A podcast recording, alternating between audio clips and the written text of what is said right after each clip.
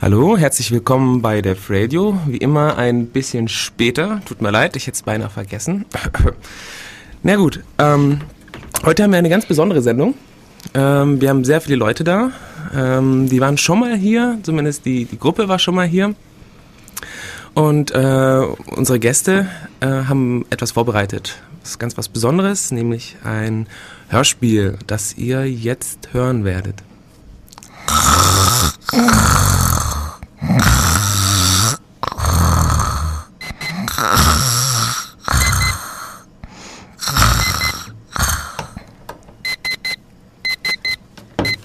Michaela, aufwachen!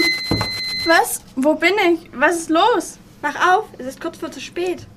Warum kurz vor zu spät? Zu spät für was? Und wer seid ihr überhaupt? Wir sind das Weckerteam und haben es uns zum Ziel gesetzt, Deutschland wach zu rütteln. Und im Team sind Ann-Kathrin, Desiree, Alina, Maike, Nathalie, Christina, Anna, Kaya Sonja, und Ricarda. Wir kommen aus verschiedensten Teilen Deutschlands und nehmen am diesjährigen Fokus-Schülerwettbewerb zum Thema Klimawandel teil. Daher läuft fast die gesamte Teamarbeit über das Internet. Moment. Fokus Schülerwettbewerb? Teamarbeit über das Internet? Ich verstehe nicht recht. Von was redet ihr? Du hast recht. Das sollten wir vielleicht zunächst mal näher erläutern. Am besten fragen wir dazu Marina. Sie hat vor zwei Jahren schon mal beim Fokus-Schülerwettbewerb teilgenommen und mit ihrem Team sogar einen Hauptpreis gewonnen. Klingt ja interessant. Dann rufen wir, wir Marina am besten mal an. Hallo Marina. Hallo. Du hast letztes Jahr oder vor zwei Jahren beim Fokus-Schülerwettbewerb teilgenommen und auch einen der Hauptpreise gewonnen. Kannst du ein bisschen was zum Fokus-Schülerwettbewerb sagen und zu eurem Thema von damals? Ja, also beim Schülerfokuswettbewerb, da können sich Teams anmelden, entweder von einer Klasse oder auch ähm, außerhalb von einer Klasse. Und wir haben da über Cybermentor uns das Team gebildet und unser Thema war RFID, Chancen und Risiken. Das ist dieser kleine Chip, der zum Beispiel im biometrischen Reisepass ähm, drin ist oder in der Logistik verwendet wird. Ja, und dann haben wir da relativ viele Ausflüge gemacht und haben dann den ersten Preis gewonnen und durften dann nach Berlin, um den Preis zu bekommen und dann durften wir nach Helsinki fliegen. Ja, Okay. Dann danke ich dir, Marina, okay. dass du uns ein bisschen was gesagt hast, was ihr da gemacht habt. Tschüss. Tschüss. Wow, klingt ja wirklich super. Schade, dass ich bisher noch nichts von dem Wettbewerb wusste. Und umso besser, dass ich es jetzt weiß. Wie es scheint, geht es im Fokus, gibt es den Fokus Schülerwettbewerb ja jährlich. Aber wie war das noch mit der Teamarbeit über das Internet? Stimmt, das wäre auch noch wichtig zu klären. Da könnten wir mal Diana fragen. Sie hat das sogenannte Cybermentor-Programm vor drei Jahren mit Professor Albert Ziegler und Prof Professorin Heidrun Stöger ins Leben gerufen und kann das gut erklären. Genau, das kann ich. Also bei Cybermentor handelt es sich um ein sogenanntes E-Mentoring-Programm. Es nehmen eben Schülerinnen teil, die sich für MINT, MINT steht für Mathematik, Informatik, Naturwissenschaften oder Technik, interessieren oder einfach neugierig sind und mehr darüber wissen wollen. Die Schülerinnen melden sich an, geben an, wofür sie sich interessieren und bekommen dann entsprechend zu ihren Interessen eine Mentorin. Eine Mentorin ist eine Frau, die im MINT-Bereich arbeitet und sich eben sehr gut auskennt in dem Bereich. Und mit der Mentorin oder genauer gesagt mit der E-Mail-Mentorin können sich die Schülerinnen dann eben austauschen, können Fragen stellen und bekommen dadurch eben Informationen zu dem sogenannten MINT-Bereich, ähm, können so ein bisschen fragen, was man in dem Beruf macht, wie das Studium abläuft und haben einfach die Möglichkeit, da schon frühzeitig einen Einblick zu bekommen. Und das Ganze läuft für ein Schuljahr, ähm, Schülerinnen und Mentorinnenpaare. Zusätzlich gibt es neben dem E-Mail-Austausch noch unsere Community. Im Internet haben da die, die, Mädchen eben die Möglichkeit, andere Mädchen kennenzulernen, sich im Forum auszutauschen, im Chat. Und es ist eben auch das, wo ihr jetzt eben die Möglichkeit hattet, euch schon vorher im Forum auszutauschen, euch vorzubereiten für den Wettbewerb. Genau, das ist so eben so das Hauptanliegen von Cybermentor, dass man einerseits Mentorinnen kennenlernt, die in dem Bereich arbeiten, aber eben auch andere Schül Schülerinnen trifft, andere Mädchen trifft mit ähnlichen Interessen, mit denen man sich dann irgendwie auch so zusammentun kann. Genau, und wer sich dafür interessiert, findet auf www.cybermentor.de weitere Informationen. Wow, auch das klingt interessant, was es doch so alles gibt. Aber trotzdem frage ich mich, was bringt euch jetzt dazu, mich so früh zu wecken? Du hast recht, wir sollten endlich mal zu unserem Hauptthema kommen. Und zwar ist es kurz vor zu spät. Der Klimawandel kommt und kaum einer weiß wirklich Bescheid. Das wollen wir ändern. Aber bevor wir das jetzt erklären, spielen wir erstmal ein bisschen Musik. Klimawandel? Da habe ich mal was in den Nachrichten gehört. Soll der nicht in 100 Jahren kommen oder so? In 100 Jahren? Nein, der Klimawandel steht schon vor der Türe. Allzu lang dauert das nicht mehr. Mach dir aber erstmal keine Sorgen, wir erklären dir das in aller Ruhe. Wie du haben schon viele Bürger vom Klimawandel gehört. Nur die Frage ist, was stimmt davon? Und da wollen wir aufklären. Ja, du redest hier vom Klimawandel, als wäre er ein Ungeheuer. Aber Fakt ist doch, dass es um ein paar mickrige Grad wärmer wird. Genau diese Meinung ist häufig vertreten. Und deshalb werden dir Sonja und Alina jetzt mal genauer erklären, was der Klimawandel überhaupt ist. Genau, dann versuchen wir das jetzt mal. Das Klima auf unserer Erde war in den bisherigen Millionen von Jahren noch niemals konstant und über längere Zeiträume gleichbleibend. Auch seitdem der Mensch die Bildfläche der Geschichte betrat, gab es Schwankungen. Eiszeiten und Warmzeiten wechselten sich ab. Ein Klimawandel an sich ist nichts Außergewöhnliches. Was außergewöhnlich ist an dem Klimawandel, den wir gegenwärtig miterleben, ist vielmehr die rasante Geschwindigkeit, mit der dieser Klimawandel abläuft. Und dass dieser Klimawandel von uns Menschen selbst gemacht wurde und auch weiterhin selbst gemacht wird. Doch was ist ein Klimawandel? Wie wirkt sich dieser aus? Und wo liegen die Ursachen für dieses komplexe System und welche globalen Auswirkungen sind mit einem Klimawandel verknüpft? Als Klimawandel wird die seit einigen Jahrzehnten bereits fortschreitende globale Erwärmung bezeichnet. Diese globale Erwärmung beträgt bisher nur einige Zehntel Grad Celsius der durchschnittlichen Temperatur im Jahresverlauf. Genauer, je nach Angaben, 0,6 bis 0,8 Grad Celsius während des letzten Jahrhunderts.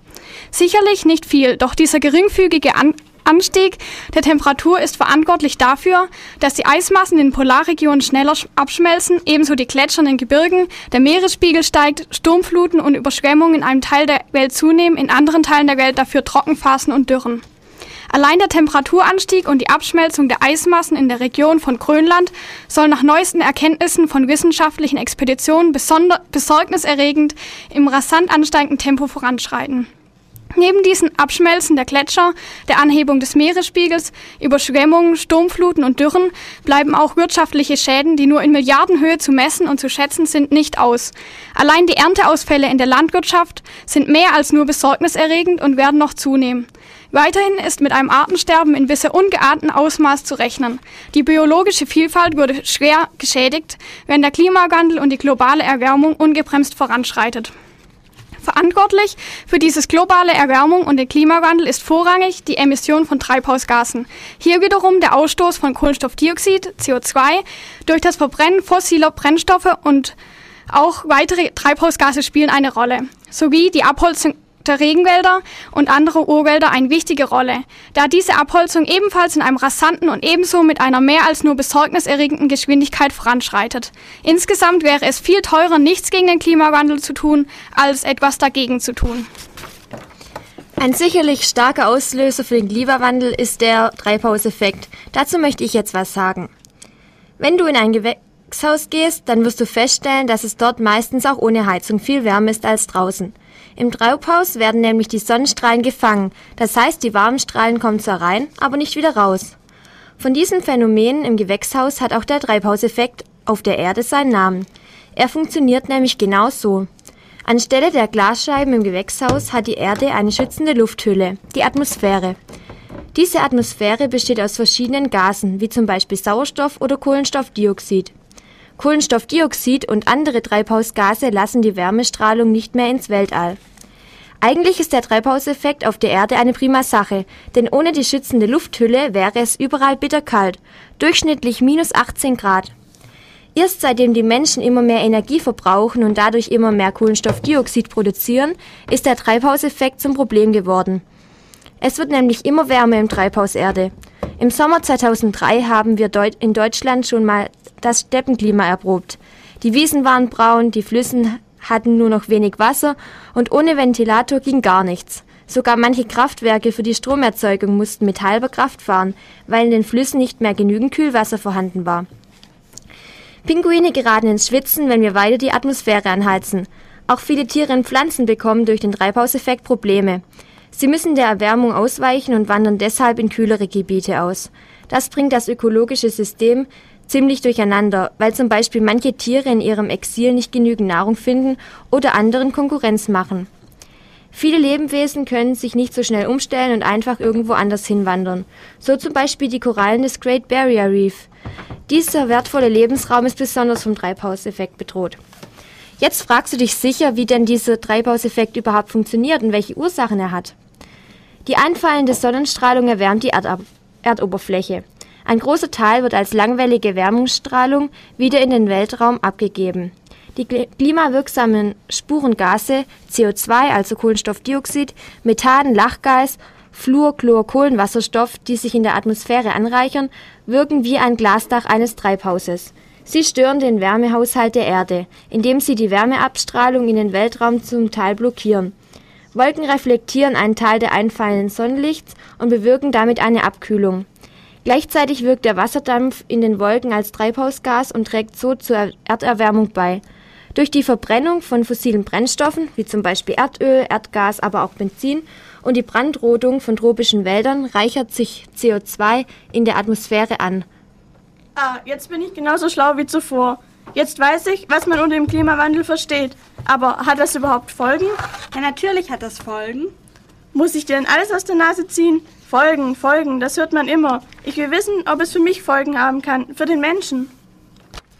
Ich weiß auch mehr über die Folgen des Klimawandels für die Gesundheit des Menschen. Allgemein kann man sagen, dass das Wohlbefinden eines Menschen von den natürlichen Systemen der Erde abhängt, wie zum Beispiel von der Temperatur, vom Wetter und von den geografischen Begebenheiten und so weiter. Darunter kannst du dir was vorstellen, oder? Ja. Wenn jetzt aber durch klimatische Veränderungen dieses Gleichgewicht gestört wird, hat das Auswirkungen, Auswirkungen auf das Wetter, die Temperatur und auch auf die Landschaft. So können zum Beispiel ganze Landstriche einfach verschwinden, weil der Meeresspiegel steigt. Diese Veränderungen haben wiederum auch Auswirkungen auf unsere Gesundheit. Leider muss man feststellen, dass die negativen Auswirkungen überwiegen. Man unterscheidet grundsätzlich zwischen zwei verschiedenen Auswirkungstypen. Einmal die direkten Auswirkungen. Die Ursachen hierfür sind die Zunahme von Wetterextremen, also Hitzewellen wie im Sommer 2003 und sehr kalte Winter, aber auch Stürme, Überschwemmungen und Erdrutsche.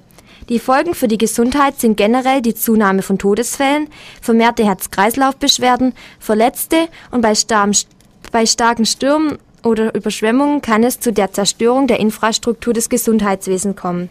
Das heißt, dass zum Beispiel Krankenhäuser zerstört werden und so die Gesundheit nicht ausreichend gefördert werden kann. Auf der anderen Seite gibt es die indirekten Auswirkungen.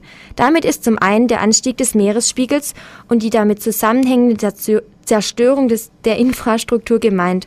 Das hat zur Folge, dass zum Beispiel das Trinkwasser verseucht wird und somit erhöhte Risiken für Infektionskrankheiten bestehen. Außerdem die durch den Klimawandel erhöhte Luftverschmutzung bringt negative Seiten mit sich. So werden Asthma, Atemwegserkrankungen und Allergien häufiger und stärker, da durch die Erwärmung des Kontinents auch die Pollen früher, früher und länger fliegen. Leider spielt auch die Veränderung des Ökosystems eine wichtige Rolle. So breiten sich Zecken immer mehr aus und verursachen Krankheiten wie Borreliose, die unter Umständen tödlich sein können. Aber nicht nur die Menschen, sondern auch die Landwirtschaft ist vom Klimawandel betroffen. Die Folgen für die Landwirtschaft sind sehr abhängig von dem jeweiligen Land und von der jeweiligen Region. Aber es gibt Modellberechnungen, die ungefähr die Folgen aufzeigen. In den tropischen und subtropischen Regionen, zum Beispiel in den Amazonasgebieten, wird damit gerechnet, dass die Ernteerträge rapide abnehmen, auch wenn die Temperatur nur relativ gering steigt. Das hängt damit zusammen, dass für viele Anbausorten die jetzige Temperatur schon zu hoch ist und wenn die Temperatur steigt, die Pflanzen sich nicht umstellen können. Vor allem wenn zusätzlich der Niederschlag sinkt, sieht es sehr schlecht für viele Nutzpflanzen aus. Bei uns in den mittleren Breiten werden die Ernten bei geringer Temperaturzunahme steigen aber bei höherer Temperaturzunahme sinken. Das ist ja heftig. Sind das hoffentlich alle Folgen? Bei weitem nicht. Es ist ja nicht nur der Mensch betroffen. Überleg mal, es heißt Klimawandel. Im Wort steckt das Wetter schon im Blut. Und jetzt geht's weiter mit den Folgen für das Wetter. Die Erderwärmung wird das jahrtausendealte Zusammenspiel von Land, Meer und Atmosphäre in einen neuen Takt bringen. Einige Meeresströmungen werden, wie ich noch am Beispiel des Golfstroms erklären werde, an Kraft verlieren, andere gewinnen neue Energie. Zudem werden Stürme wie Hurricanes und Orkane heftiger und häufiger kommen. Normalerweise entsteht ein Hurrikan, wenn die Sonne senkrecht auf das Meer scheint und obere Wasserschichten aufheizt. Dadurch verdunstet Wasser und Winde entstehen. Diese Winde werden von der Drehbewegung der Erde abgelenkt und diese sogenannte Corioliskraft lässt Luftströme um ein Tief herumkreisen. Das Ganze ist eine Kettenreaktion. Aufsteigen, Wolkenbildung, abregnen, weitersteigen und so verstärkt es sich weiter. Die vom Klimawandel erwärmte Luft kann deutlich mehr Wasser speichern, dadurch kann wiederum mehr Wasser verdunsten und die ganze Selbstverstärkung verstärkt sich noch mehr. Das heißt, der Hurrikan werden noch stärker. Bisher ist Deutschland noch nicht so von Hurrikans betroffen. Trotzdem ist auch Deutschland gefährdet. Es gibt zwei Thesen. Entweder es wird warm oder kalt. Weltweite Erwärmung ruft bei vielen die falsche Vorstellung einer gemütlichen, warmen Zukunft hervor. Denn von Anfang an haben wir Wärme mit allem Guten und Bequemen und Kälte mit Unbequemlichkeit, Krankheit und Tod verbunden. Deswegen zögern auch viele, den Klimawandel anzugehen. Würden Wissenschaftler die sofortige Rückkehr der Eiszeit vorhersagen, dann würden viele auch mit mehr Nachdruck reagieren. Natürlich ist ein Szenario, dass durch die Treibhausgase in der Atmosphäre der Treibhauseffekt zunimmt und die Temperatur steigt, möglich. Aber auch das ist mit vielen negativen Folgen gekennzeichnet, wie zum Beispiel große Trockenheit, Dürre, das Schmelzen von Gletschern, der Anstieg des Meeresspiegels und die Zunahme von Wetterextremen. Es kann aber natürlich auch alles ganz anders werden, nämlich dann, wenn der Golfstrom versiegt. Normalerweise erwärmt sich das Meer im Mittelatlantik und strömt dann in den Nordatlantik, an Dänemark und Großbritannien vorbei. Das Klima in Europa wird durch den Golfstrom viel wärmer. Der Golfstrom hat etwa eine Temperatur von 8 Grad Celsius. Drumherum hat das Wasser nur eine Temperatur von 0 Grad. Wenn der Strom dann im Nordatlantik seine Wärme verloren hat, sinkt das Wasser zum Grund. Wegen der globalen Erwärmung und dem Abschmelzen der Polkappen gelangt nun immer mehr Süßwasser in den Nordatlantik. Durch das Süßwasser verringert sich der Salzgehalt im Meer und wenn weniger Salz im Meer ist, wird verhindert bzw. verlangsamt, dass das Wasser in die Tiefe sinkt. Dadurch kommt die Zirkulation in den Ozeanen weltweit zum Stillstand. Falls der Golfstrom versiegt oder auch nur langsamer wird, ist es möglich, dass wir schon binnen weniger Winter extreme Temperaturstürze in Europa erleben werden. Bef Mit den Gletschern vorhin hört sich spektakulär an. Sonja, kannst du da noch etwas über diese Gletscherschmelze sagen? Ja, die Polkappen und Gletscher sind wohl die größten Zeugen des Klimawandels, denn sie schmelzen immer mehr und das ist mit enormen Folgen verbunden. Denn vor allem das Schmelzen des Festlandeises lässt den Meeresspiegel steigen. Denn ein Eisberg, also Treibeis, befindet sich zu 90 Prozent sowieso unter Wasser und verdrängt geschmolzen die gleiche Masse wie das Eis gefroren. Das Festlandeis kommt aber zusätzlich ins Wasser. Die Arktis ist in den letzten Jahrzehnten immer mehr geschrumpft und selbst bei der riesigen Antarktis merkt man die Folgen. Das Gesamtvolumen der Antarktis schätzt man auf 24,7 Millionen Kubikkilometer Eis. Die Ostantarktis wird wohl auch in den nächsten Jahren stabil bleiben. Dieses Festland war auch die letzten 15 Millionen Jahre stabil. Aber auch die 3 Millionen Kubikkilometer Volumen der Westantarktis können einen Meeresanstieg von 5 Metern erzeugen. Und Eisschmelze kann die Folgen der globalen Erwärmung zudem verstärken.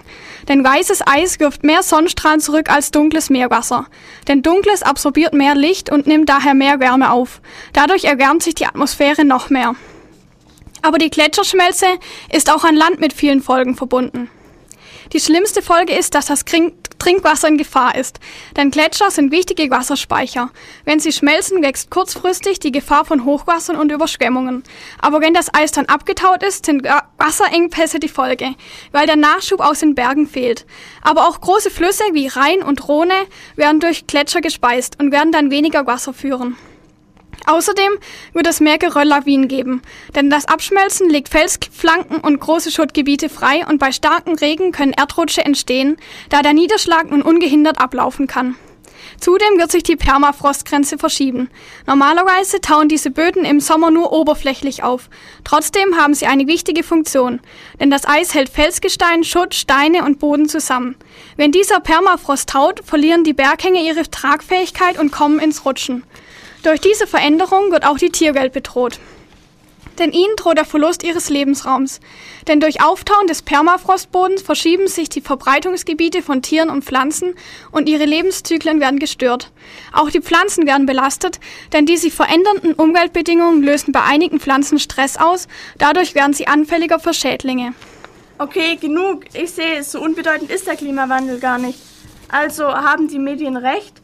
Was kann ich denn tun, um den Klimawandel aufzuhalten? Da muss man doch sofort etwas tun. Langsam. So einfach ist das gar nicht. Weißt du, wie Grönland früher hieß? Grünland. Was? Aber das bedeutet doch. Das bedeutet, dass es schon früher einen Klimawandel gab. In die andere Richtung eben? Ja und nein. Aber auch hierfür haben wir eine Expertin. Eine sehr weit verbreitete Meinung ist, dass der Klimawandel nicht menschengemacht ist. Hören wir dazu, was Ann-Kathrin zu sagen hat. Als erstes sollte ich mal ein paar Worte über meine Quellen verlieren. Ende Januar wurde der vierte UNO-Klimabericht der Intergovernmental Panel of Climate Change, kurz IPCC, vorgelegt. An diesem Bericht arbeiteten 2500 internationale Klimaforscher. Das Fazit ist erschreckend. Die beispiellose Klimaveränderung sei nicht ohne äußere Einwirkungen zu klären. Zu 90 Prozent ist der Wandel des Klimas auf die Treibhausgase zurückzuführen, die vom Menschen emittiert wurden und werden. Der Bericht soll, keinesfalls Angst machen, sondern vielmehr zum Umdenken anregen. Das ist auch die Aussage des folgenden Zitats von Herrn Rajendra Pachori, dem IPCC-Präsidenten. Die Debatte muss ab heute zu Ende sein und die Politik muss mit dem Handeln beginnen. Trotz der klaren Aussagen bleiben viele Menschen skeptisch. Das eben gebrachte Argument ist schon mal ein Beispiel von vielen. Weit verbreitet ist die Aussage tatsächlich, dass es schon immer Klimaschwankungen gab und die CO2-Konzentration schon einmal höher war. Das stimmt zwar, aber man muss sich auch die Umstände anschauen, unter denen es zu dem Klimawandel kam. Noch nie in der Geschichte der Erde gab es einen schnelleren Klimawandel. Noch nie stiegen die Temperaturen so rasch an wie jetzt. Man muss sich also überlegen, woher die CO2-Werte kommen. Viele behaupten, sie kämen aus der Umwelt, vom Wachstum und Absterben der Pflanzen. Es stimmt, dass Teile aus diesen Prozessen entstehen, aber die Prozentzahlen der Produktion durch die Menschen liegt deutlich über dem natürlichen Wert. Außerdem handelt es sich bei dem Absterben der Pflanzen um einen Nettowert. Die Pflanzen produzieren nur so viel CO2, wie sie wieder für die Photosynthese verbrauchen. Von den gleichen Kritikern wird häufig angebracht, dass Wasser bei Kälte CO2 aufnimmt und bei Wärme wieder abgibt. So entstehe eine Sättigungsgrenze, die verhindert, weiter CO2 abzugeben. Die Tatsache, dass das, Wetter die oben das Wasser die oben genannten Eigenschaften besitzt, wird von Klimaforschern keinesfalls bestritten. Kritiker sollten allerdings daran denken, dass die Abgabe von CO2 durch das Wasser kein Grund für den Klimawandel ist, sondern den Effekt höchstens noch verstärkt. Auch ein weiteres sehr beliebtes Argument ist, dass der Klimawandel kaum vorhersehbar ist, da es schon Schwierigkeiten macht, das Wetter für den nächsten Tag vorauszusagen. Man darf hier allerdings nicht außer Acht lassen, dass Wetter und Klima nicht in einen Topf geworfen werden dürfen. Wetter ist ein Ausdruck für den momentanen Zustand. Das Klima drückt die Tendenz über Jahre hinweg aus. Sie ist also ein Durchschnittswert. Das entkräftet die Beispiele, die auch wieder dieses Jahr aufkamen. Wie kann es einen so frostigen Winter geben, wenn es heißt, es wird durch den Klimawandel immer wärmer. Außerdem gibt es wilde Spekulationen. Temperatur und der CO2-Gehalt der Atmosphäre hingen nicht miteinander zusammen. Auch dieses Argument lässt sich mehr oder weniger einfach entkräften. Eisbohrkerne zum Beispiel dokumentieren den CO2-Gehalt und geben Auskunft über die Temperatur zu den Zeitpunkten. Anhand der entstellten Grafiken, die Temperatur und Gehalt über tausende von Jahren aufzeigen, lässt sich also beweisen, dass die beiden Größen miteinander in Verbindung stehen. So, was sagst du jetzt? Es gibt viele verschiedene Argumente und oft klingen beide Seiten pro und contra ganz schlüssig und überzeugend. Da weiß man leicht nicht mehr, was wahr und was falsch ist, also ob der Klimawandel wirklich menschengemacht ist oder nicht. Okay, dann kann man das also nicht in einen Topf werfen. Verstehe ich das richtig? Gibt es denn noch mehr solche Klimalügen? Ja, ganz stark sind sie im Brennstoffbe Brennstoffbereich vertreten. Da herrschen viele Irrtümer. Dazu habe ich noch genau recherchiert und kenne mich ganz gut aus. Vor gar nicht allzu langer Zeit wurde Biodiesel noch hoch gepriesen. So sah zum Beispiel 2005 der damalige Landwirtschaftsminister von Schleswig-Holstein, Christoph von Bötticher, in Biodiesel eine echte Alternative zu Dieselkraftstoff als Erdöl. Absolut ist preisgünstig. Biodiesel ist der ideale Treibstoff, sagte der Minister im Gespräch mit der Welt und nennt die Vorteile. Verursacht werden keine Neu wird kein Neueintrag von Kohlendi Kohlenstoffdioxid in die Atmosphäre. Kohlenmonoxid und Kohlenwasserstoffemissionen würden um jeweils 10% gesenkt. Der Ausstoß von Schwefeldioxid, verantwortlich für den sauren Regen, unterbleibe ganz. Tja, so dachte man noch damals. Mittlerweile gibt es immer mehr Zweifel, ob Biodiesel im Verkehr wirklich etwas zum Schutz des Klimas beitragen kann. Selbst das Umweltbundesamt schreibt auf seiner Website Fazit. Biodiesel oder der Anbau von Raps kann einen kleinen Beitrag zur Schonung fossiler Energieressourcen und zum Klimaschutz leisten. Aber sowohl die hierzu notwendigen finanziellen Mittel als auch die in Deutschland nur in begrenztem Umfang zur Verfügung stehenden landwirtschaftlichen Nutzflächen lassen sich in diesem Sinne durch andere Optionen erheblich effizienter nutzen. Biodiesel wird aus Sonnenblumenöl, Sojaöl, Palmöl und Rapsöl hergestellt. Theoretisch sollte es demnach CO2-neutral sein, da die Pflanze ja davor so viel CO2 gebunden hat, wie bei der Verbrennung freigesetzt wird. Tatsächlich müssen aber noch die Herstellungsemissionen berücksichtigt werden, zum Beispiel Aussaat und Ernte mit Traktoren. Ein weiterer Faktor ist das Düngen. Beim Düngen von Raps wird Lachgas frei, ein 300 mal stärkeres Treibhausgas als CO2. Darauf bezieht sich auch eine Studie des Nobelpreisträgers Paul Crutzen die besagt, dass Biodiesel sogar klimaschädlicher als fossiles Benzin ist. Es wird jedoch kritisiert, dass diese Studie von zu hohen Lachgaswerten ausgeht. Die meisten Studien schätzen jedoch Biodiesel als weniger klimaschädlich wie normales Diesel ein. Laut Umweltbundesamt können 20 bis 80 Prozent der Treibhausgasemissionen im Vergleich mit entsprechenden Mengen, Mengen Mineralöldiesel eingespart werden. Eine fragliche Entwicklung in Deutschland ist allerdings die Mindestzumischung von Biodiesel in fossiles Diesel. Da Deutschland in diesem Betrag nicht selber mit eigener Agrarfläche produzieren kann, wird Biosprit importiert. Seit neuestem wird dieser auch in Ölpalmenplantagen in zum Beispiel Malaysia produziert, wofür riesige Flächen Regenwald abgeholzt werden. Das wiederum ist extrem klimaschädlich. Man kann durch den Einsatz von Biodiesel, der auf abgebrannter Regenwaldfläche erzeugt wird, laut Greenpeace, dem Verband der deutschen Biokraftstoffindustrie, rettet den Regenwald und anderen nie so viel CO2 einsparen können, wie durch die Brandrodung des Regenwaldes und den entstehenden Torfböden freigesetzt wird. Dadurch entsteht eine negative Energiebilanz.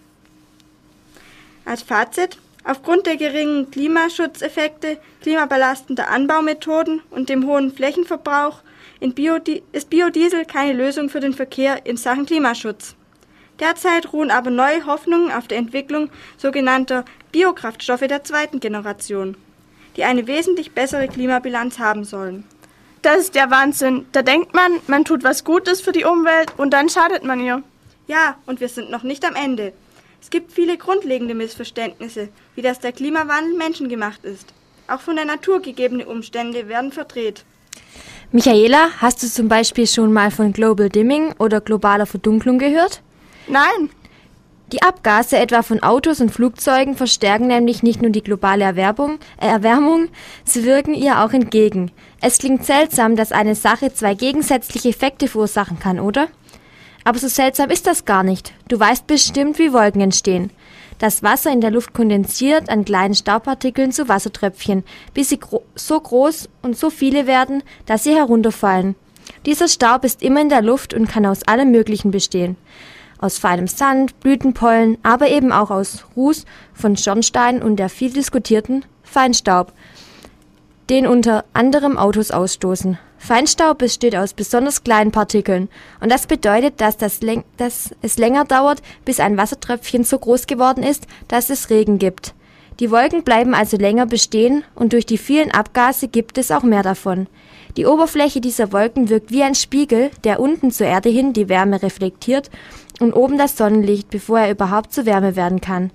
Die globale Verdunklung ist nur ein recht schwacher Effekt. Es wird angenommen, dass etwa 4% der Sonneneinstrahlung abgeschirmt werden, aber trotzdem wäre die globale Erwärmung sonst schon deutlicher zu spüren. Es gibt auch noch andere wichtige Gase. Dazu kann uns Maike etwas genaueres sagen. Na? Wir haben jetzt Maike am Telefon, die noch was über andere klimaschädliche Gase sagt. Hallo Maike. Hallo. Also das bekannteste klimaschädliche Treibhausgas ist Kohlenstoffdioxid, was auch CO2 genannt wird. Es kommt in den Medien sehr häufig vor und, es, und jeder Mensch stößt täglich CO2 zum Beispiel durch das Atmen aus. Aber vor allem die stark erhöhte Konzentration von Kohlenstoffdioxid in der Atmosphäre trägt zur Erwärmung der Erde zu. Doch es ist nicht nur das CO2, an dem, Klima, an dem der Klimawandel schuld ist. Ein anderes bekanntes Gas ist Methan. Methan ist ein farb- und geruchsloses Gas, das etwa 23 mal stärker die Erde erwärmt als CO2. Jedoch kommt, jedoch kommt Methan nicht so häufig vor wie Kohlendioxid. Methan kommt in Erdschichten vor und wird bei der Verdauung bei zum Beispiel Kühen und Rindern gebildet. Im Gegensatz zu Kohlenstoffdioxid bleibt Methan oft jahrtausendlang in der Atmosphäre. Relativ unbekannt ist das Treibhaus Treibhausgas Distickstoffmonoxid, was besser unter dem Namen Nachtgas bekannt ist. Es ist ebenfalls farblos, riecht aber leicht süßlich. Lachgas wird zum Beispiel in der Zahnmedizin und in der Nahrungsmitteltechnik gebraucht. Es trägt dazu bei, dass Ozon abgebaut wird. Das Ozon hält einen Teil der Sonnenstrahlung zurück. Die Verweildauer des Lachgases in der Atmosphäre ist etwa 100 Jahre und Lachgas ist etwa 300 mal stärker als CO2. Außerdem trägt Wasserdampf dem Klimawandel bei. Durch den Wasserdampf werden vermehrt Wolken gebildet. Dadurch kann die Sonnenstrahlung nicht mehr so gut in die Atmosphäre entweichen, also es wird wärmer. Jedoch kann man nicht auf Wasserdampf verzichten, denn die daraus entstandenen Wolken geben bei, so hoher, bei zu hoher Konzentration den Wasserdampf als Niederschlag ab. Ja. So, danke Maike. Okay, tschüss. Oft wird auch gesagt, dass die Aktivität der Sonne eine große Rolle bei der Klimaerwärmung spielt. Das Klima kann zwar schon von der Sonnenaktivität beeinflusst werden, aber das ist momentan nicht der Fall. Die Sonnenaktivität müsste fünfmal größer gewesen sein und die kleinen Schwankungen reichen nicht aus, um den Klimawandel wesentlich zu beeinflussen und auch so schnell. Die Schwankungen beeinflussen fast nur die Höhe der Sonnenstrahlung in der Photosphäre. Außerdem gleicht die Sonne einige Wärmeunterschiede durch ihre enorme Kapazität aus. Wissenschaftler untersuchten Radioisotope von schweren Kohlenstoffatomen, die im 100.000 Jahre alten Eis von Grönland und der Antarktis und auch im Holz von Bäumen nachgewiesen werden. Außerdem verglichen die Forscher die Ergebnisse mit dem Temperaturverlauf der Erde, den sie aus historischen Aufzeichnungen ermittelt hatten. Demnach hat sich die schwankende Sonnenaktivität seit der letzten Eiszeit nur schwach auf das Klima ausgewirkt. Besonders in den letzten Jahrzehnten ist die Sonnenaktivität konstant hoch geblieben, während sich die Temperatur auf der Erde erhöht hat. Also zusammenfassend kann man sagen, die Sonnenaktivität beeinflusst den jetzigen Temperaturanstieg nicht wesentlich. Die Sonne ist also nicht schuld am Klimawandel, wie vielleicht viele denken. Was man alles falsch aufschnappen kann, wenn man nur so im Vorübergehen etwas hört. Wenn man dann bedenkt, dass viele Leute solchen Irrtümern aufsitzen, dann ist da ein großer Bedarf an Aufklärung. Aufklärung ist gut, gen denn genau die Tatsache, dass so, Irrtümer, dass so viele Irrtümer aufsitzen, nutzen manche aus. Der Fachbegriff hierfür ist Greenwashing. Dazu kann uns Sonja etwas erzählen. Ja, der Klimawandel ist in aller Munde und jeder hat das Gefühl, er müsste irgendetwas dagegen machen, auch wenn nicht so ganz klar ist, wie das funktionieren soll. Und was liegt da für viele Firmen näher, als solche Lösungen zu bieten?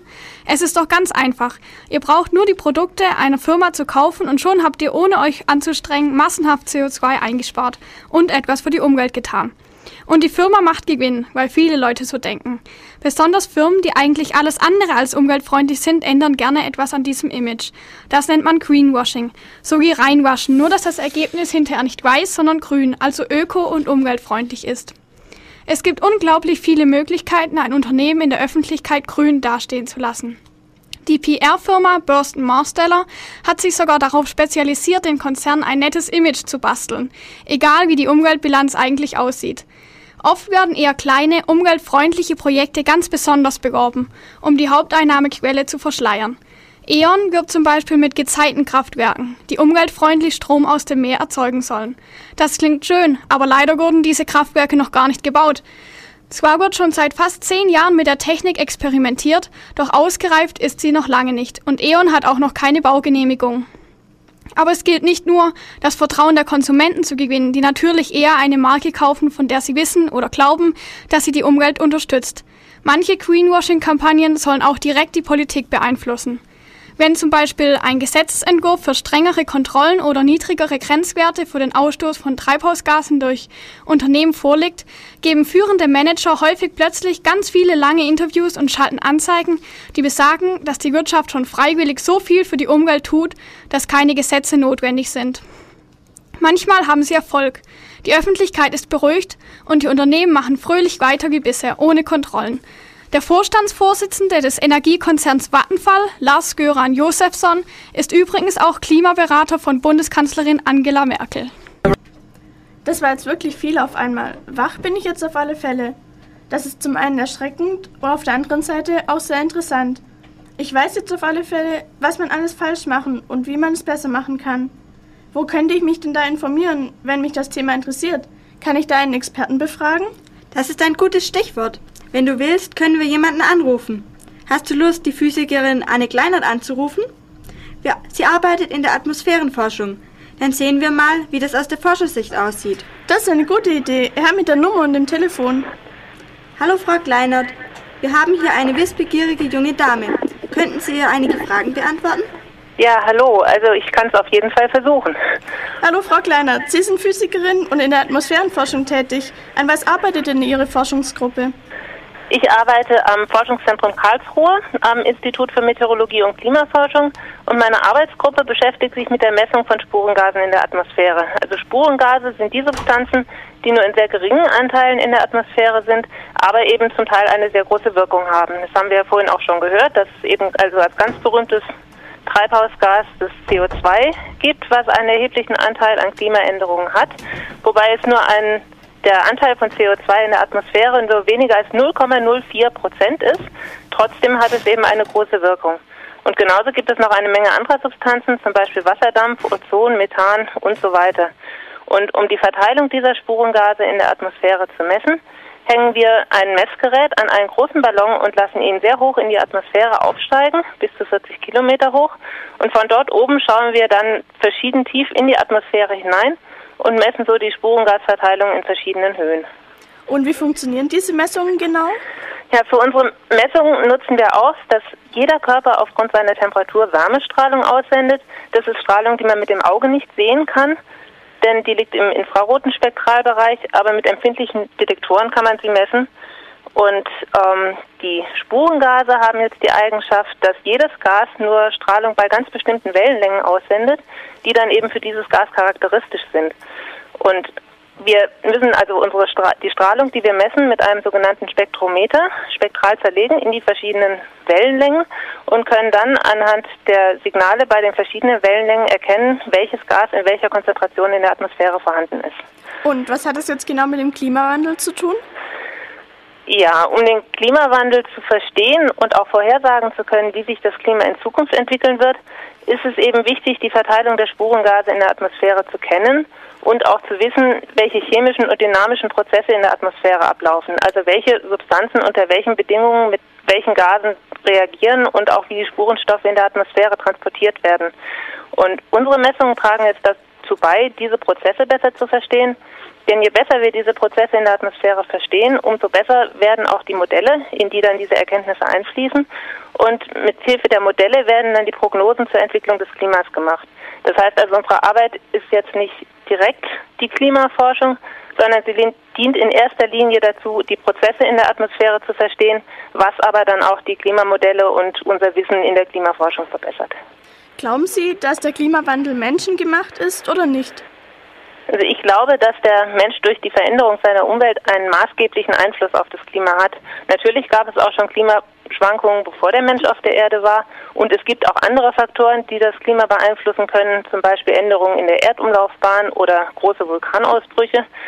Aber der Temperaturanstieg, den wir zurzeit in den letzten Jahrzehnten beobachten, den kann man eigentlich nur schlüssig erklären, wenn man natürliche und anthropogene, also menschengemachte Effekte gemeinsam betrachtet. Deswegen glaube ich schon, dass der Mensch einen großen Einfluss am Klimawandel, den wir zurzeit haben, ähm, einen großen Anteil hat. Sind Sie der Meinung, dass der Klimawandel ein Horrorszenario wird oder eher eine Chance zum Umdenken ist?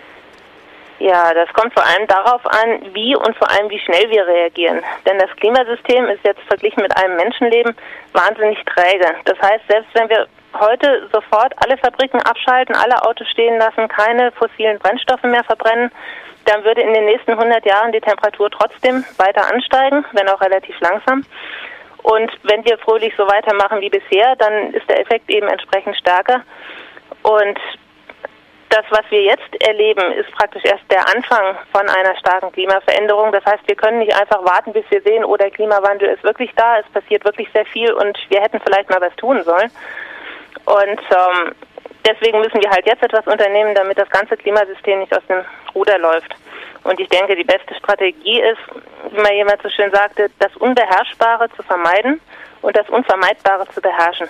Das heißt, wir müssen uns auf den Klimawandel, wie wir ihn jetzt schon beobachten, einstellen und uns Strategien überlegen, wie wir uns anpassen können. Aber gleichzeitig müssen wir auch den Ausstoß von Treibhausgasen reduzieren und die Chance zum Umdenken entsprechend nutzen, damit sich der Klimawandel nicht zu einem Horrorszenario entwickelt. Aber ich denke, wenn das Thema jetzt wirklich weltweit ernsthaft angegangen wird, dann ist es eher eine Chance zum Umdenken als das Horrorszenario. Denken Sie, dass die Menschen in Deutschland gut über den Klimawandel informiert sind? Hm, schwer zu sagen. Ich meine, einerseits gibt es sehr viele gute Informationen über den Klimawandel, sodass jeder die Möglichkeit hat, sich da sehr umfassend zu informieren. Aber andererseits wird das Thema natürlich auch gerne in Medien sehr reißerisch präsentiert. Es werden Schlagzeilen damit gemacht und die Darstellungen werden dann oft stark vereinfacht und dadurch irreführend oder sogar falsch. Und es passiert oft bei einem Unwetterereignis oder bei ungewöhnlich hohen Temperaturen, dass man da gleich sagt, seht her, das ist der Beweis für den Klimawandel. Aber in Wirklichkeit sind die Verhältnisse viel, viel komplexer. Und ein so ein einzelnes Ereignis kann man nicht als Beweis für oder gegen einen Klimawandel anführen. Und dann gibt es auch zunehmend Beiträge in Zeitungen oder auch im Fernsehen, wo dann ähm, gesagt wird, ja, an dem menschlichen Einfluss vom Klimawandel ist gar nichts dran. Den hat es schließlich immer schon gegeben und so weiter. Und das halt oft mit Argumenten, die für einen Laien erstmal einleuchtend erscheinen. Aber wenn man die, sich die Argumente genauer anschaut, dann kann man die in den meisten Fällen auch widerlegen. Das Problem ist nur, dass man dann halt ja als Normalbürger, sage ich mal, sehr viele widersprüchliche Aussagen hört und dann entsprechend stark verunsichert wird und sich fragt, was man eigentlich noch glauben soll. Kennen Sie denn sogenannte Klimalügen? Was mir als erstes zur Klimalüge einfällt, ist eigentlich Biosprit für den Klimaschutz. Da gab es ja vorhin schon einen Beitrag dazu. Denn eigentlich ist ja die Idee, Sprit aus Pflanzen herzustellen, wirklich bestechend, weil sie eben das CO2 aufnehmen, wenn sie wachsen, bevor es dann bei der Verbrennung wieder freigesetzt wird. Aber mit den ganzen technischen Konsequenzen, mit den Konsequenzen für die Landwirtschaft, die auch und eben ähm, Emissionen anderer Gase mit sich zieht, ist bisher die Klimabilanz für diesen sogenannten Biosprit halt nicht besonders toll. Das heißt, im Moment ist die Idee, Biosprit ist gut gegen, gegen den Klimawandel, eigentlich ja eher falsch. Hinzu kommt ja noch bei dem Biosprit, dass es auch ein ethisches Problem ist, wenn weltweit zunehmend Pflanzen für Treibstoff angebaut werden und dadurch Nahrungsmittel knapp und teurer werden und eben arme Menschen dadurch hungern müssen. Ja gut, das ist eine Sache mit dem Biosprit. Dann ähm, gibt es ja auch Klimalügen so in der Richtung, eben der Klimawandel hat nichts mit den Menschen zu tun, den gab es ja auch schon immer. Und nur weil es früher auch schon Klimaveränderungen gab, heißt das ja nicht, dass der Mensch daran nichts ändert. Was glauben Sie denn, kann jetzt jeder Einzelne von uns real gegen den Klimawandel tun? Also ich denke, jeder kann kleine Schritte machen, kann sehen, dass er selber möglichst wenig CO2 oder andere klimaschädliche Gase emittiert. Einfach mit vielen einfachen Maßnahmen, zum Beispiel indem man halt mal das Auto stehen lässt und das Fahrrad nimmt, um irgendwo hinzufahren oder die Urlaubsreise mit der Bahn statt mit dem Flugzeug macht und auch im Haushalt einfach das Licht hinter sich ausmacht, den Computer nicht den ganzen Tag laufen lässt und Standby-Geräte mit einer Steckerleiste komplett abschaltet, wenn man sie nicht braucht. Und eine andere Sache ist, dass man auch bei den Produkten, die man konsumiert, ein bisschen überlegen sollte, was die eigentlich für eine Klimabilanz haben. So ist eben ein Apfel, der aus Neuseeland nach Deutschland gefahren wurde, hat praktisch mehr CO2 aus seinem Konto als ein Apfel, der vom Bodensee kommt. Und auch Gemüse braucht in der Herstellung sehr viel weniger Ressourcen und Energie als ein Steak. Und Biobauern wirtschaften umweltschonender als viele konventionelle Landwirte. Und so kann man mit der Auswahl der Produkte, die man kauft, auch Zeichen setzen und auch dafür sorgen, dass die eher klimaschonenden Maßnahmen eher ja eher unterstützt werden als jetzt die klimaschädlichen. Denn wenn niemand mehr im Winter Erdbeeren kauft, die aus Übersee eingeflogen werden, dann werden sie auch irgendwann nicht mehr eingeflogen. Das ist zumindest meine Hoffnung. Und jede einzelne Maßnahme bringt jetzt vielleicht nicht sonderlich viel, aber in der Summe kommt damit schon einiges zusammen und vor allem, wenn viele Leute mitmachen, sodass wirklich das eine oder andere Kraftwerk abgeschaltet werden könnte. Vielen Dank für dieses Interview. Ich denke, wir haben jetzt alle ziemlich viel gelernt. Es war wirklich interessant. Das freut mich. Dann wünsche ich euch noch einen schönen Sonntag. Ja, wir Ihnen auch. Wiederhören. Wiederhören. Gut, du scheinst schon aufgeklärt zu sein. Würdest du, du den Zuhörern empfehlen, sich mit dem Klimawandel auseinanderzusetzen? Auf alle Fälle, denn schließlich sollte man vorbereitet sein. Denn aufhalten ist, wie wir gehört haben, unmöglich. Was werdet ihr denn jetzt tun, wenn ihr mich mit meinem Frühstück allein lasst? Habt ihr noch weitere Missionen, als bei unschuldigen Bürgern morgens einzufallen? Ja, natürlich. Als allererstes wollen wir in ein paar Stunden eine Passantenbefragung machen. Außerdem müssen auch wir uns weiterbilden. Dazu besuchen wir einige Institute. Um die Obrigkeit nicht ganz auszugrenzen, schreiben wir Politiker an und befragen sie zu dem heiklen Thema. Das klingt interessant. Und wo finde ich eure Ergebnisse? Wenn du ein wenig im Internet surfst, dann kannst du auch auf unsere Website gehen www.klimawecker.de. Leider ist die Seite noch im Aufbau. Einige Wochen werden wir schon noch benötigen, um sie aufzubauen. Aber dann findest du auch Informationen über unsere Abschlusspräsentation, die am 26.04.2008 in Feing an der End stattfinden wird. Toll, dann bin ich ja rundum informiert. Und zu eurem Vortrag werde ich sicher kommen. Wir sehen uns dort wieder. Ja, das wäre toll. Jetzt werden wir uns aber auf den Weg machen. Denkt immer daran, kein Horror, sondern eine Chance zum Umdenken. Ciao. So, herzlich willkommen wieder zurück bei Dev Radio. Ähm, das war jetzt das Hörspiel von Cyber Mentor ähm, zum Thema Klimaschutz, das Sie gemacht haben. Ihr habt auch noch ein paar Quellen, hoffe ich doch, für eure Vorbereitungen. Erzählt mal ein bisschen. Ja, Zuschauer, die sich noch weiter informieren können, wollen, können beispielsweise im Spektrum der Wissenschaft Dossier Erde im Treibhaus oder wir, und bei Wir Klimakiller nachlesen. Außerdem haben wir auch im Internet einige Quellen genutzt. Das wären zum Beispiel der Hamburger Bildungsserver, Greenpeace, die FAZ, das Radiometrische Institut in Heidelberg oder www.gletscherarchiv.de. Zudem haben wir auch noch eine Menge Broschüren von anderen Instituten bekommen. Das ist eine ganze Menge. Ähm, in wie, wie, viel findet man davon im Internet? Also ist das das meiste davon im Internet vertreten, sodass unsere Zuhörer ähm, das vielleicht auch leichter finden über unsere Homepage? Also eigentlich findet man es ganz leicht. Man gibt einfach bei einer Suchmaschine Klimawandel ein mhm. und da findet man eigentlich fast alles, auch was wir gerade ausführlich gesagt haben. Ich würde vorschlagen, dass Sie mir die Quellen vielleicht nach der Sendung gibt. Dann kann ich sie bei uns auf der Homepage tun. Dann können die Zuhörer, die die Sendung gehört haben, äh, bei uns in der Homepage, äh, jetzt habe ich Faden verloren, sorry. ähm, wir haben ein Archiv auf unserer Homepage. Da könnt ihr die Sendung dann nochmal runterladen und anhören. Und dann könnte man da die Quellen verlinken, dass diejenigen, die sich ähm, da näher informieren wollen, auch leicht irgendwie die Quellen finden. Ja, klar, ja, klar machen wir gern. Habt ihr sonst noch was vorbereitet? Du hast noch was. Ähm, mich würde mal interessieren, wie das aussieht mit falschen Informationen. Weil im Internet hat man ja oft mal das Problem, mit falschen Informationen gefüllt zu werden. Äh, ja, wir haben ja meistens mehrere Quellen benutzt. Dann kann man ja auch vergleichen, was steht bei dem einen, was steht bei dem anderen.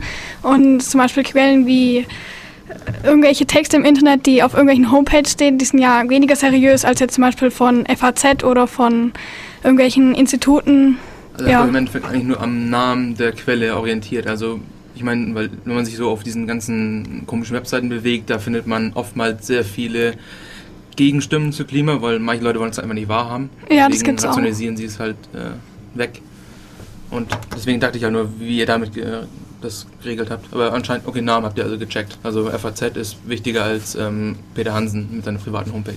Ja, genau. Und meistens merkt man es ja auch im Stil, ob das jetzt seriös ist oder nicht. Ob das da merkt, dass wissenschaftliche Hintergründe sind ob er sich auf irgendeine Studie berufen kann oder eben nicht. Ja gut, das Problem ist an der Stelle ja, es gibt ja auch, ich meine, bei Klimawandel ist es genau wie bei der Evolutionstheorie, gibt es ja ein, ein, eine starke, laute kleine ähm, Gruppe von Leuten, vielleicht sogar keine tausend Wissenschaftler, die stark dagegen sind, gegen den momentanen Konsensus. Also die schreiben auch wissenschaftlich. Also das ist halt das Problem, was äh, nimmt man jetzt als äh, wahr an. Ja, es gibt zum Beispiel auch die Gegenstimme. Ich habe mal gelesen, dass ähm, ein Kohle... Ähm, Chef aus von einem Kohlewerk hat geschrieben, dass man, dass es der Atmosphäre sogar an Treibhausgasen fehlt und dass man das, die praktisch düngen sollte, damit es wärmer wird und damit die Landwirtschaft steigt. Aber das ist natürlich ja eine große Klimalüge, weil es stimmt ja gar nicht, weil, wie ich auch gesagt habe, kann es ja auch kalt werden, das ist ja genau das Gegenteil. Mhm. Was ähm, habt, habt ihr eigentlich, also ähm, für die, die jetzt gerade zuhören, ihr könnt äh, übrigens auch anrufen, wenn ihr selber noch Fragen habt. Ähm, ich könnte mal die Nummer vom Studio durchgeben, für die, die sich trauen. Und zwar ist das die Ulmer Vorwahl, die 0731. Und die Telefonnummer ist dann 9386 299. Ich wiederhole nochmal, äh, 9386 299. Dann könnt ihr anrufen, anrufen und noch fragen. Auch für die im Chat zum Beispiel, wenn ihr auch noch Fragen habt und äh, nicht mehr äh, diskutiert, genau.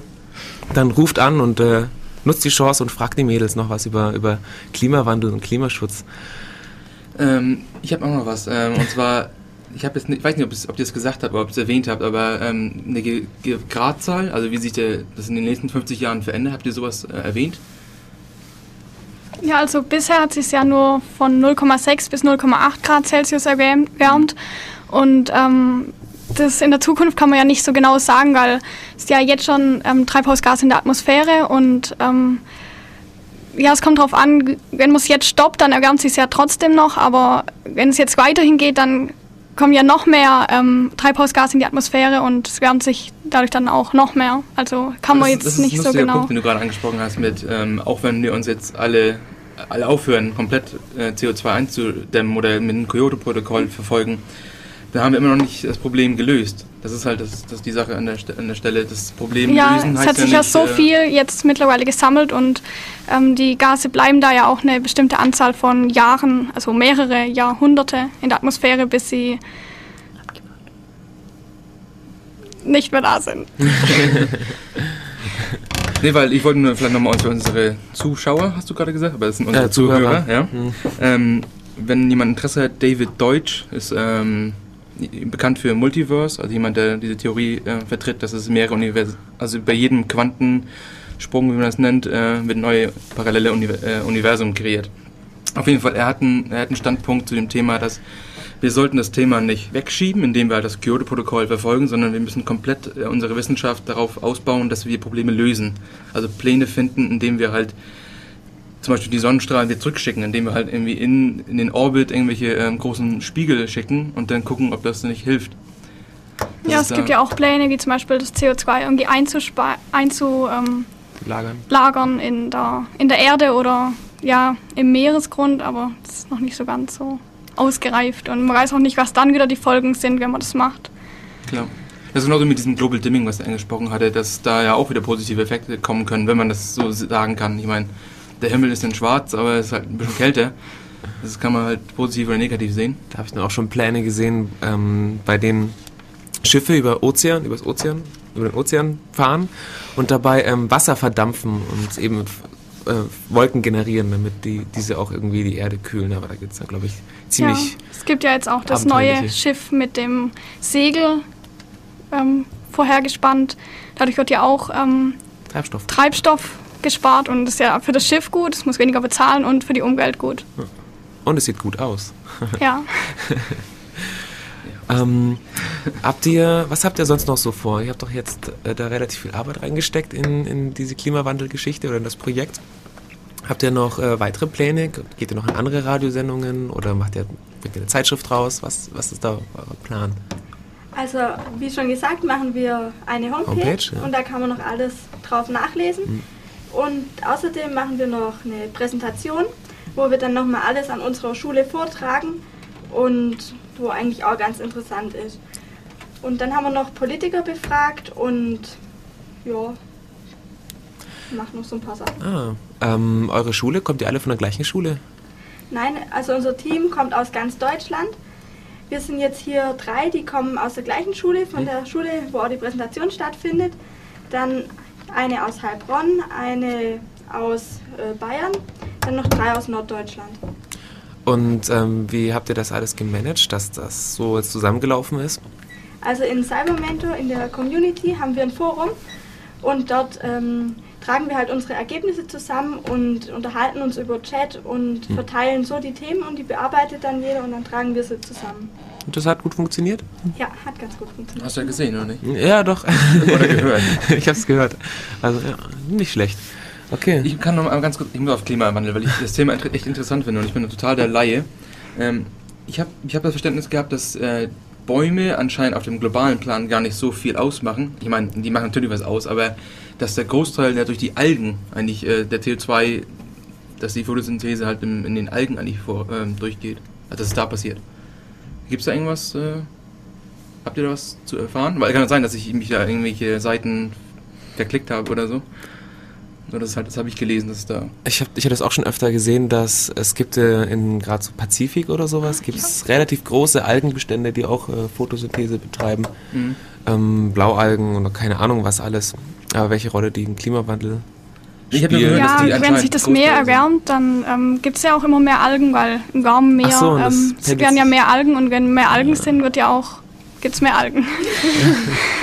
Und ich glaube auch, die Algen produzieren auch irgendein Gas. Ich weiß, bin mir nicht sicher, aber ich glaube, es war Methan und das ist ja auch ziemlich Ah. äh, klimaschädlich. Aber andererseits müssten Algen doch auch wieder Sauerstoff produzieren und CO2 abbauen. Das wäre dann wieder nicht so schlecht. Ja, das wissen wir jetzt nicht ganz genau. Vielleicht, je nachdem wie der Ausgleich ist, vielleicht produziert es ja mehr Methan, als es überhaupt Sauerstoff wieder produziert dann- und dann ist eine Über... Ja. Könnte man dann gleich nochmal aufrufen, einen Aufruf an unsere Zuhörer machen. Äh, sollte jemand wissen jetzt, wie das genau mit diesen Algen läuft, dann soll er doch gefälligst hier anrufen und seinen Beitrag leisten. Ich sag nochmal die Nummer durch. 0731 9386 299. Wer jetzt so langsam zum Mitschreiben war äh, oder ähm, ja, keinen Stift parat hat, der kann auch auf unsere Homepage schauen. www.devradio.de d-e-v-r-a-d-i-o.de Da steht nochmal die Telefonnummer drauf und Archiv und alles. Äh, Eine Frage aus dem Chat, äh, die anscheinend interessant ist. Ähm, wie alt seid ihr eigentlich? Also wir wissen das zwar, aber die Zuhörer wissen das nicht. Also unser Team, das ist ja so im Alter zwischen 14 und 18 Jahren. Die meisten sind so zwischen 15 und 16. Okay. Und ihr jetzt im Speziellen, also die vier, die jetzt hier sitzen? 16, 16, 17 und Se- 16. Weiß Ähm. man noch nicht, oder? noch in der Phase, wo man überlegt. Nee, ich bin erst 16 geworden und deswegen muss ich mich erst dran gewöhnen. Das geht mir auch immer so. Das geht ja auch immer so. Ja, ständig. Ich weiß immer nie, wie alt ich bin. 16 Ich bin doch mal schockiert. ähm, ihr, habt, habt ihr, ihr seid jetzt zu viert hier im Studio, äh, beziehungsweise mit dir zu fünft. Ähm, habt ihr zu viert auch daran gearbeitet oder wart ihr ursprünglich mehr? Also wir sind ursprünglich zehn Leute Mhm. und drei eben aus Norddeutschland, die dann nicht herkommen können und ein paar haben heute eben keine Zeit. Und wir haben das alles gemeinsam erarbeitet und Teile von den Vorträgen sind auch von anderen Leuten. Ah, okay. Gut. Also hat mir gut gefallen. Ich hoffe unseren Zuhörern auch. Ich muss mal was klarstellen. Äh, Hm? Das heißt nicht Schleswig-Holstein, sondern Schleswig-Holstein. ich komme da auch her, deswegen. Nein, ist alles wunderbar. Gut, dann haben wir jetzt noch eine Viertelstunde. Wollen wir ein bisschen Musik spielen und dann können wir uns noch verabschieden. Und dann dürfte auch schon fast aus sein. Gut, dann äh, als nächstes, jetzt kann ich mein Lied ankündigen, äh, Bongo Avenger von der Compilation äh, Two Zombies Left. So, hier sind wir wieder und wir haben auch einen Anrufer, den stelle ich jetzt gleich mal on air. Hallo? Hi, hallo, Philipp hier. Grüß dich Philipp, willkommen bei der Radio. Du hast bestimmt eine Frage, sonst würdest du nicht anrufen. Genau, deshalb rufe ich an. Und zwar, ich habe ähm, irgendwann noch von dem Stichwort Klimakrieg was gehört und wollte jetzt mal in die Runde fragen, ob die Mädels da Bescheid wissen und mir das vielleicht erklären können ein bisschen. Ähm, ja, das ist eigentlich ein gutes Stichwort. Äh, ich könnte mir da jetzt ähm, dazu spontan vorstellen, dass sich ähm, durch die Änderungen des Klimas ändert sich ja die Landschaft. Wenn sich die Mhm. Landschaft ändert, ähm, Wüstenbildung könnte da vielleicht eine Rolle spielen. Ähm, die ganzen Naturkatastrophen. Äh, es könnte vielleicht weniger Anbauflächen geben Mhm. und äh, bewohnbares Land. Und ähm, Klimakrieg ja, dass die Leute sich eben äh, nicht um aus Machtansprüchen Ansprüchen streiten, sondern einfach um Wohnfläche, um äh, das Überleben einfach. Mhm, okay, ja, das ist spannend. Ja. Hast du da sonst noch irgendwas, das dir auf dem Herzen liegt, das du loswerden möchtest? Ähm, ne, ich würde einfach Grüße in die Runde schicken und werde jetzt weiter, weiter zuhören. Alles klar. Okay. Dann wünsche ich dir noch viel Spaß. Ja, danke. Tschüss. Radio. Tschüss. Tschüss. So, ähm, okay. Wenn ihr noch was am Herzen habt, ihr habt jetzt noch ein paar Minuten Zeit, es loszuwerden. Ich mach's nochmal. Ich bin ja immer hier zum Fragestellen. ähm, oder vielleicht nicht als Fragestelle, sondern ähm, der Unterschied zwischen dem jetzigen Klima und der Eiszeit. Wisst ihr ungefähr, wie das ist äh, von der Prozent oder von dem ähm, Gradanzahl? Okay, wenn ihr es nicht wisst, das habe ich nämlich neulich erst erfahren. Ich war ziemlich geschockt, weil das sind anscheinend nur 6 Grad Unterschied zwischen der Eiszeit, wo es, keine Ahnung, wie viele 20 Meter hohes Eis äh, in Deutschland gab, und äh, jetzt sind eigentlich nur 6 Grad Unterschied. Deswegen ist es immer das ist ziemlich krass, wenn Leute denken, ja, es ist doch nur 5 Grad Unterschied, das stört doch keinen Menschen in 50 Jahren. Dass man halt dann doch denkt, warte mal, Eiszeit und jetzt äh, waren 6 Grad. Also wenn man die 100, letzten 130 Jahre zurückschaut. So gesehen sind dann diese 0,6 bis 0,8 Grad auch nicht wenig. Genau, ja. Und das ist ja mittlerweile jetzt schon so gewesen und es kann ja noch steigen. Und es wird auch noch steigen. Und die meisten Erwartungen wurden auch immer übertroffen. Also das heißt, wenn man jetzt gesagt hat, für die nächsten 50 Jahre eine Erwärmung von 0,1 Grad, dann war das meistens auch mehr. Ja, so war es auch bei den Gletschern. Da haben Forscher einmal gesagt, ja, so viel wird ähm, schmelzen und dann im nächsten Jahr schon wieder alle Erwartungen übertroffen und viel mehr ist abgeschmolzen. Ich glaube, bei so Katastrophen, sage ich jetzt mal, schätzt man lieber konservativ, als ähm, dass man vom Worst Case ausgeht. Ja. Kommt drauf an, ob du Prediger bist oder ob du Wissenschaftler bist. Ja, richtig. Ja, bei Prediger sieht Oh, wir haben noch einen Anrufer. Super. Moment. Hallo, herzlich willkommen bei Def Radio. Wer bist denn du? Ja, ich bin Anne Kleinert. Hallo, ich Hallo. war vorhin in dem Interview von der Radiosendung schon dabei und habe das noch ein bisschen weiterverfolgt. Und da kam ja die Frage, wie weit sich ähm, die Mitteltemperatur in den nächsten 100 Jahren erwärmen wird. Die Zahl war da offen geblieben. Und Dann- das wollte ich einfach noch ergänzen, wenn das. Super. Dann, wie viel denn? Ja, also je nach, es werden halt verschiedene Szenarien gerechnet, aber es könnten etwa zwei bis sechs Grad in den nächsten 100 Jahren werden. Je nachdem natürlich, wie wir reagieren, wie weit jetzt das CO2 doch reduziert wird. Aber das sind so etwa die Größenordnungen. Gerade nachdem wir das gehört haben, letzte Eiszeit, gibt sogar manche, die sagen sogar nur vier Grad weniger als heute, ist das eben eine ganze Menge, wenn es bis zu sechs Grad in dem schlimmsten gerechneten Szenario wärmer wird. Wollte ich einfach noch so ergänzen. Wüste, Weißt du zufällig, äh, welche Auswirkungen das auf Landschaften haben könnte? Zum Beispiel Mitteleuropa oder? Ja, regional sind die Auswirkungen können sehr unterschiedlich sein, weil das also diese globale Erwärmung halt regional ähm, sich ganz anders auswirken kann, wenn irgendwelche Zirkulationen plötzlich ausbleiben, dann kann es irgendwo sehr trocken werden, wo es vorher feucht war und so. Das, also das regional vorherzusagen ist sehr, sehr schwer. Man sagt aber, dass zum Beispiel im deutschen Alpenraum ähm, die Erwärmung stärker sein wird als jetzt so insgesamt in Deutschland. Und das eben wie in der Arktis auch, wo man auch den Klimawandel eigentlich sehr viel deutlicher und schneller sieht als ähm, ja sonst so in, in mittleren Breiten zum Beispiel. Aber ganz im Detail sagen zu können, das kam ja auch vorhin das Thema, wenn die Meereszirkulation im Zusammenhang mit dem Golfstrom sich ändern würde, dann kann es plötzlich sehr viel kälter werden bei uns, obwohl es global wärmer wird. Da gab es doch auch so einen Film, der genau das zum Thema hatte, so einen Katastrophenfilm mit viel The Day. After Tomorrow. Ah, The Day After Tomorrow, genau. Ähm, fällt mir da gerade ein. Ist sowas realistisch? Was meinst du? Nee. Nee. Also die, die Grundidee schon, aber die Zeitskala, auf der das da passiert, dass also mitten in der Luft von jetzt auf gleich die Helikopter einfrieren, weil es wahnsinnig schnell ist und so, das ist dann halt wieder, was Hollywood daraus macht. Also die Idee, das Klima kann sich massiv ändern, es kann auch plötzlich sehr viel kälter werden, daran ist eben, ja, kann sehr gut was dran sein, aber dieses, dass sich das innerhalb von Stunden praktisch oder auch von Tagen verändert, das ist unrealistisch. Das ist dann wieder das, ja, was Hollywood daraus macht. Aber es ist trotzdem, finde ich, ein Film, der auch zum Nachdenken anregt, auch wenn er halt sehr überzogen ist. Wobei 100 Jahre, der Zeitraum, eigentlich schon ziemlich schnell sind, wenn man bedenkt, dass das Ökosystem und die Tiere sich über, über Zehntausende bis Milliarden von, Millionen von Jahren äh, eingelebt haben. Ja, erdgeschichtlich ist das praktisch ein, ein Augenzwinkern. Richtig. Und es ist auch bei den starken Klimaänderungen, die es früher gab, die haben sich eher über Jahrtausende oder Zehntausende von Jahren hingezogen und nicht so schnell, wie wir das im Moment hier in den letzten Jahrzehnten beobachten. Und in der Geschwindigkeit sind auch schon Tierarten ausgestorben, insofern. Ja. Kann man das vielleicht. Das hängt natürlich nicht nur mit dem Klimawandel zusammen, sondern auch damit, dass insgesamt die Lebensräume der Tiere eingeschränkt werden, dadurch, dass der Mensch die Erde immer, immer stärker für sich nutzt. Aber der Klimawandel macht, tut da natürlich ein Übriges. Okay, dann, dann danke ich dir. Oder haben, die Mädels vielleicht noch irgendwas, was du loswerden wollen? Oder dich fragen, wenn du schon mal anrufst? Ja, wir wollen uns nochmal bedanken, dass Sie sich bereit erklärt haben, ähm, uns Ihre Fragen zu beantworten. Ja, nichts zu danken, hat mir Spaß gemacht.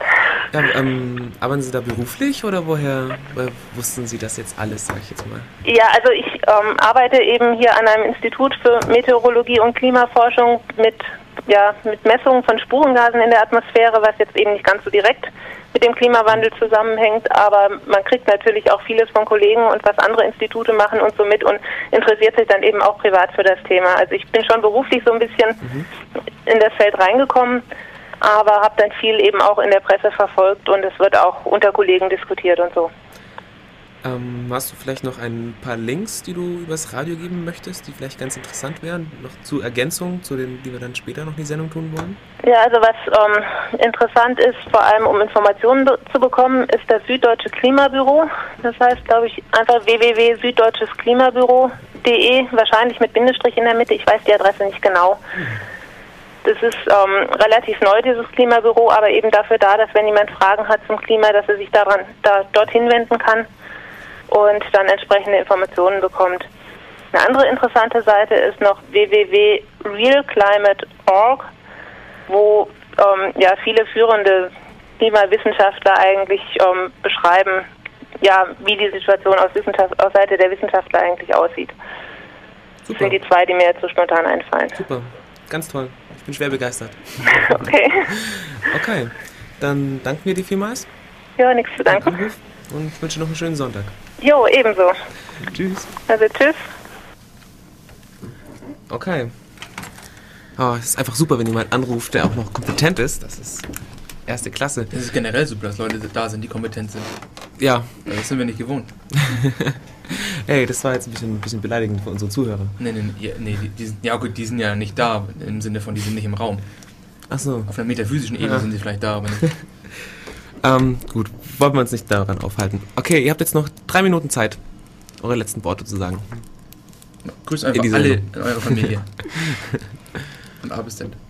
Ja, natürlich soll die Sendung auch dazu anregen, dass viele Leute jetzt vielleicht wissen, was der Klimawandel ist und was bevorsteht und vielleicht auch etwas dagegen tun. Und dass sie sich vielleicht auch Gedanken machen, was, äh, das, ob, sie, ob das richtig ist, was sie hören oder ob es falsch ist. Und dass sie auch mit offenen Augen durchs Leben laufen, nicht einfach alles gleich, was sie hören, falsch interpretieren. Super. Das finde ich super. Kritisches Denken wird ja, das finde ich echt geil. Ja, das ist schon, schon nicht schlecht. Also ich bin sehr begeistert. Das sind auch, glaube ich, jetzt schöne, schöne letzte Worte für die Sendung. Nehmt euch das zu Herzen. Zur Not hört euch die Sendung nochmal an. Ähm, in dem Sinne bedanke ich mich für, fürs Zuhören und ich bedanke mich bei Cybermentor, dass ihr hier wart. Kommt bald wieder. Seid immer herzlich willkommen. Und äh, jetzt noch ein letztes Lied und damit ist die Sendung dann zu Ende. Schönen Sonntag noch. Tschüss. Tschüss. Tschüss.